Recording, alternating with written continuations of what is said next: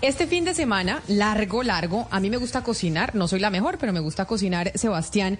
Y ayer estábamos eh, hablando con usted de las averiguaciones que hizo sobre por qué razón había productos que ya no se pueden importar en Colombia por el tema de sodio. Como mencionábamos, eh, lo escribía Thierry Weiss en su columna del periódico El Tiempo sobre la mostaza de Dijon. Así es, eh, recordemos, es por la resolución 1320 del 2020 que, que pone estándares muy complicados pues, para los productores y comercializadores de este tipo de salsas. Hice un pequeño sondeo, Camila, eh, en, la cuenta y mucha gente quejándose de un montón de productos que, del que no, hemos hablado, pero para eso le traigo un invitado estupendo, una persona que lleva 30 años eh, comercializando ese tipo de productos y tiene muy claro qué es lo que está pasando en el sector. Los, tenemos en la línea a Carlos Garcés. Eres gerente general de Dicermex. Carlos lleva, como le dije Camila, 30 años importando este tipo de productos. Señor Garcés, muy buenos días. Hola Sebastián, buenos días, ¿cómo están? En estos minutos, eh, Carlos, háganos un recuento de qué ha pasado desde que se publica esa resolución 1320 del 2020 y hoy qué hace que eh, productos como teriyaki, tabasco y, las, y la mostaza de Dijon pues ya no estén en las góndolas de los supermercados.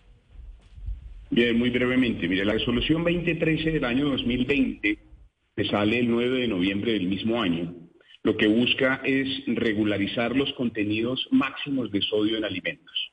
Esta resolución eh, pone algunos límites, eh, habla de dos metas que se deben cumplir a partir del año 2022, que ya pasó la primer, límite de la, de la meta número uno, y hay una segunda meta que está para finales del año 2024. ¿Eso qué quiere decir? Que todos aquellos que importan productos que contienen sodio o que producen productos que contienen sodio deberán limitarse a lo que dice dicha resolución, que es la 2013 del 2020.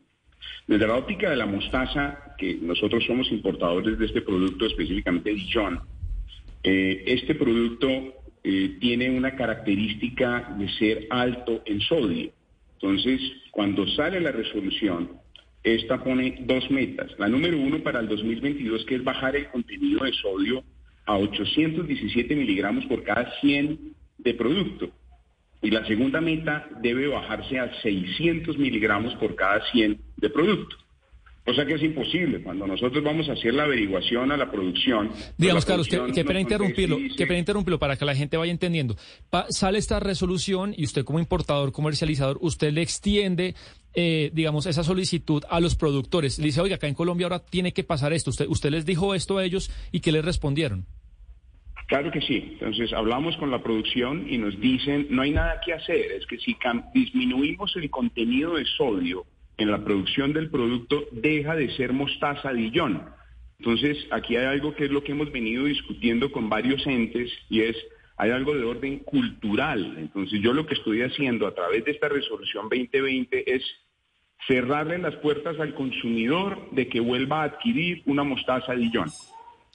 Ustedes han hablado, ustedes dicen que han hablado con diferentes autoridades. ¿Esto se puede reversar o arreglar de alguna manera? Porque se entiende que lo que se quiere es evitar que los colombianos consuman productos altos en sodio por temas de salud.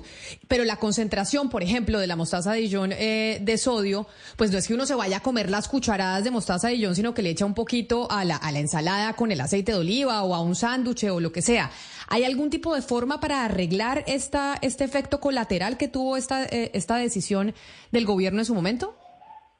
Yo creería que sí, Camila. Estamos haciendo todo el, mejor esfuerzo, estamos haciendo los acercamientos, inclusive nos hemos sentado con la Cámara de Comercio Colombo Francesa, hemos hablado con la misma oficina de estudios económicos de la Embajada Francesa para poder transmitir y manejar esto desde dos ópticas. Número uno, la cultural que hay que entender, el, el consumo está asociado a una cultura gastronómica y toda la, la, parte gastronómica que hay en torno a la mostaza de Dijon. Y el segundo es el que acaba de decir, que está asociado al consumo, a la característica del consumo del producto. Esto no es un producto que se consuma a cucharadas como se puede consumir un dulce de leche o un dulce de chocolate. Esto es un producto que se disuelve y se prepara a través de salsas y otro tipo de procedimientos gastronómicos.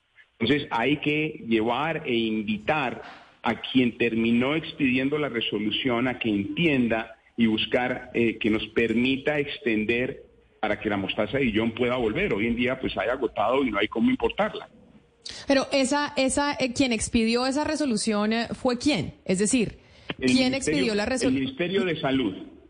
O sea que el Ministerio de Salud podría reversar eh, o por lo menos ajustar un poco la resolución para que esto no pasara con productos como la mostaza, que no, que no son dañinos para la salud por la concentración en sodio, porque realmente se usa muy poquito. Sí, sería el Ministerio de Salud quien haga una exención a este tipo de productos.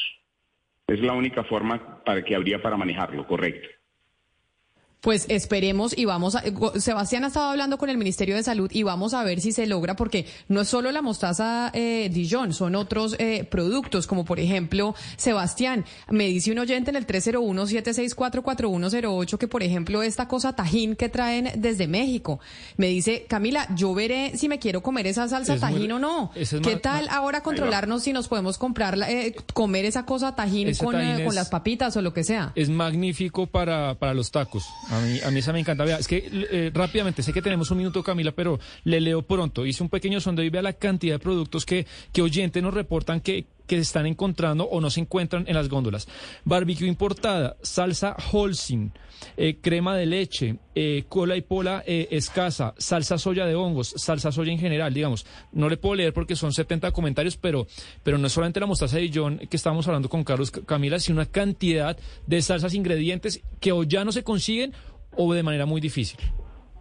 Pues señor Garcés, muchas gracias por, por hablarnos, por explicarnos lo que está pasando con la importación de la mostaza y pues esperemos que quien emitió la resolución, que es el Ministerio de Salud, en este caso le va a tocar a la ministra Corcho, pero esto se emitió en el Ministerio del señor Ruiz, cuando estaba el, el, presidente Duque al frente. Entonces, a ver qué van a hacer desde el Ministerio, si pueden arreglar este efecto colateral a una medida que buscaba ayudarle a la salud de los colombianos y pues terminó además pues controlando y evitando que se pudieran importar una cantidad de productos. Mil gracias y feliz Semana Santa. Muchas gracias. Lo mismo para ustedes.